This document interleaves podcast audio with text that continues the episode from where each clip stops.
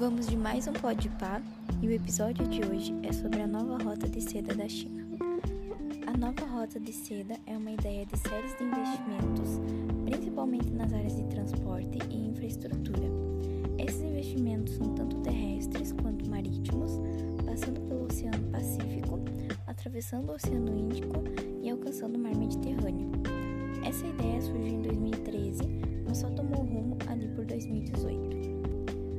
principais países que compreendem essa loucura são, atualmente, Filipinas, Brunei, Sião e Malaca, e ainda destinos como Ceilão, Índia, Pérsia, Egito, Itália, Portugal e até mesmo a Suécia na rota marítima. E a rota terrestre conecta Europa, Oriente Médio, Ásia e África.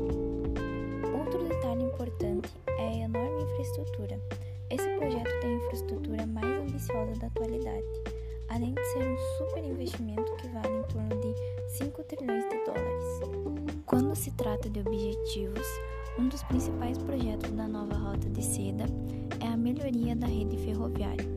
Os chineses já têm 20 linhas de carga que conectam o país a vários centros econômicos da Europa e da Ásia, mas querem converter tudo em ferrovias de alta velocidade.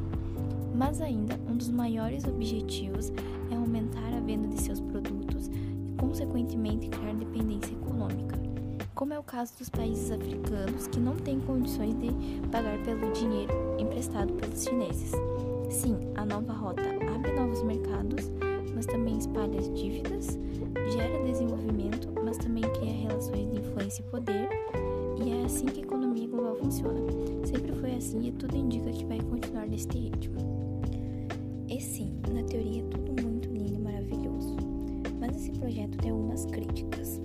E a mais comentada delas é que esse investimento é uma forma discreta de expansão da influência chinesa global. E não está errado. Outra questão é quanto aos endividamentos dos parceiros do projeto. Será que eles vão ter essa dívida sanada? Pensamos no caso da África,